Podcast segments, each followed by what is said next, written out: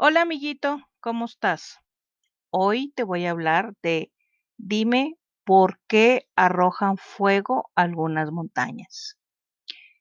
¿Por qué arrojan fuego algunas montañas? No son montañas, se tratan de volcanes. Y un volcán no es una verdadera montaña. Primero se ha producido un agujero en el suelo en donde salen con violencia un fuego líquido llamado lava que viene desde las profundidades de la tierra.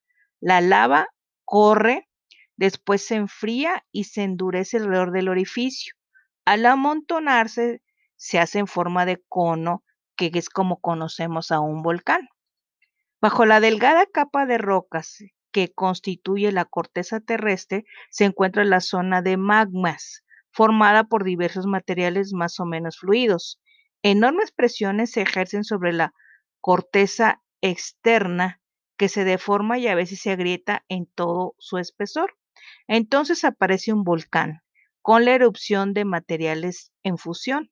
La lava, a menudo incandescente, por eso se ve roja cuando es arrojada por en el centro de la Tierra, porque el centro de la Tierra hay fuego y, y está líquido, entonces la avienta y sale por ese agujero y la lava viene siendo sale como cuando ves un carbón que está mm, rojo, así sale la lava, entonces empieza a escurrir y ahí es donde eh, cuando se enfría es cuando vemos una especie de montaña, pero viene siendo la lava que ya se enfrió.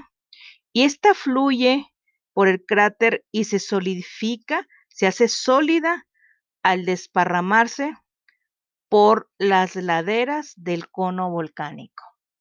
Y bueno, en nuestro siguiente podcast te voy a, platicar una experiencia que tuve a, a ir a un volcán que se encuentra allá en Michoacán. Ojalá algún día puedas ir a conocerlo. Espero que te haya gustado porque arrojan fuegos algunas montañas en nuestra sección, en nuestra mini cápsula. Dime por qué. Se despide tu amiga Pati Garza. Hasta pronto. Bye.